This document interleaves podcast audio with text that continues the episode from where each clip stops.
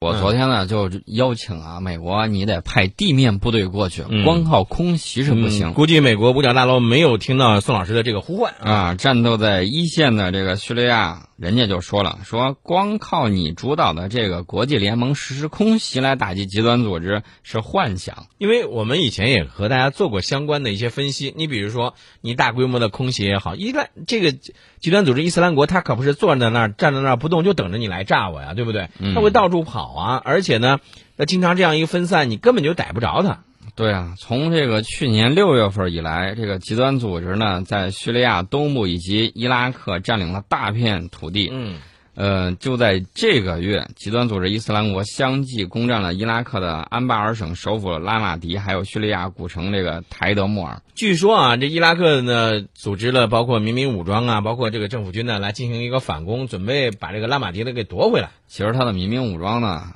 说白了就是伊朗帮助指挥、帮助支持的。嗯，呃，这个光靠伊拉克政府军，我估计那完全就是运输大队长的角色，对把成堆的武器装备美式的、啊，我们经常看到的这样的相关的报道，就是这个伊拉克政府军呢，把成批的美式装备呢给丢丢兵弃甲的，是吧丢给了极端组织。嗯我也不知道你这是装备他呢，还是这个暗通他 呢？嗯，所以呃，关于这个反恐啊，希望美国呢不要老是放在嘴上反恐。对，嗯一定不要光在天上飞，要派你的部队，尤其是一些特种部队，海豹啊、嗯三角洲啊、嗯北雷帽 啊，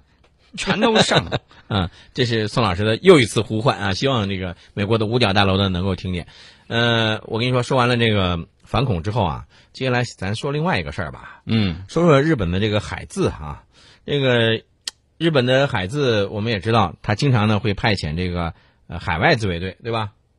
啊、这个是自卫队自卫队派的遣我知道，他派遣的这种海外的这种自卫队，派遣的是海外自卫海队外员。自卫队自卫队员嗯，到这个别的这个国家呢，或者是这个区域，比如说到伊拉克和印度洋去执行所谓的任务啊。嗯，对，所我刚才说是所谓的任务啊。那么这些日本派遣的海外自卫队员，他们是一个什么样的一个状况？大家已经听过我分析了，这个日本的这个自卫队呢，人家是公务员儿嗯啊，然后呢，有多少人呢？二十六万，二十六万里头呢，有十三万是文职官员，剩下的才是作战部队。嗯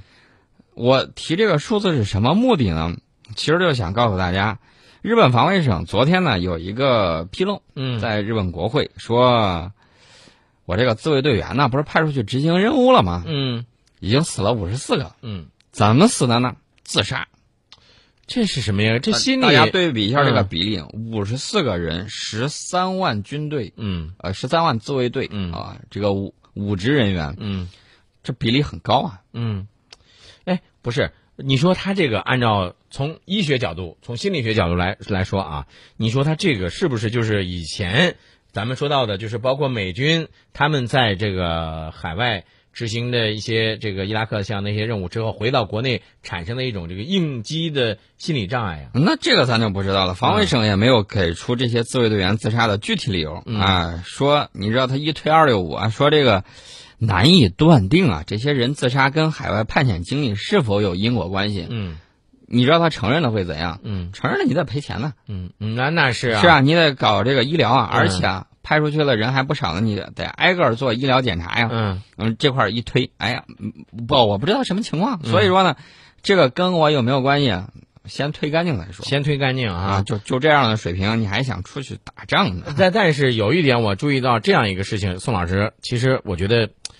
很危险，这是一个信号。什么信号呢？就是安倍晋三。他在昨天的时候，在日本的这个国会众院的一个会议上表示说，因针对他国的武力攻击而采取行使集体自卫权的情况，如果满足行使武力新三大条件的话，就属于专属防卫。什么情况啊？大放厥词啊，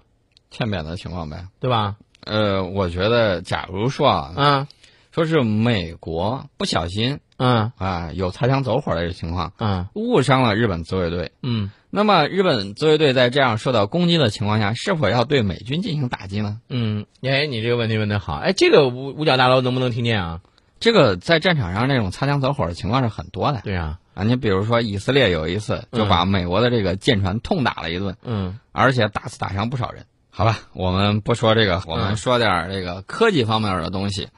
美国航天局呢有一个消息告诉大家啊，正在筹备的这个木卫二的探索项目已经选了很多力气了，嗯考察木星这颗冰封的这个卫星是否有适合生命存在的这种环境。嗯，大家都知道有水，这就是好事儿。对啊呀、呃，这个木卫二呢是意大利的科学家伽利略在一六一零年发现的，嗯体积呢跟月球大小差不多，嗯表面覆盖着一层厚厚的冰。嗯，呃，此前呢有证据表明这个冰层底下有海洋哦，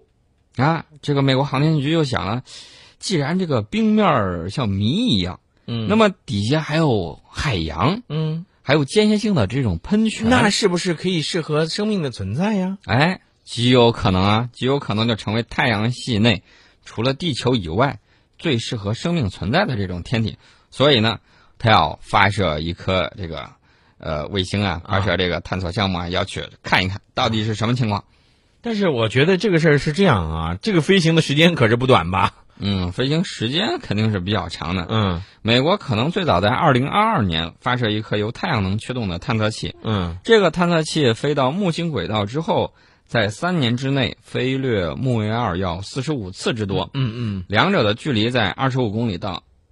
两千七百公里之间嗯嗯。啊。这样探测的话，可以提供很详细的观测数据。但是你说，在这个要想了解真正的这个木卫二表面的东西，我觉得还得有一些，比如说你像这个测冰雷达呀这样一些东西啊。对，所以说呢，我一直觉得这个人类团结起来对太空进行探索，嗯，这个才是未来发展的这个趋势对，啊！不要把地面上很多这个，有时候你在这个嗯什么看来的时候，就感觉是针尖蚂蚁大小的一点利益在那儿争个不休，应该把眼放到太空上去。哎，你说到这个太空，我还想再跟你说说这个海底。呃，经常我们说的那句话嘛，呃，赶上九天揽月。可下五洋捉鳖，哎，那咱接下来再来说说咱们的这个，呃，在深海载水载人潜水器。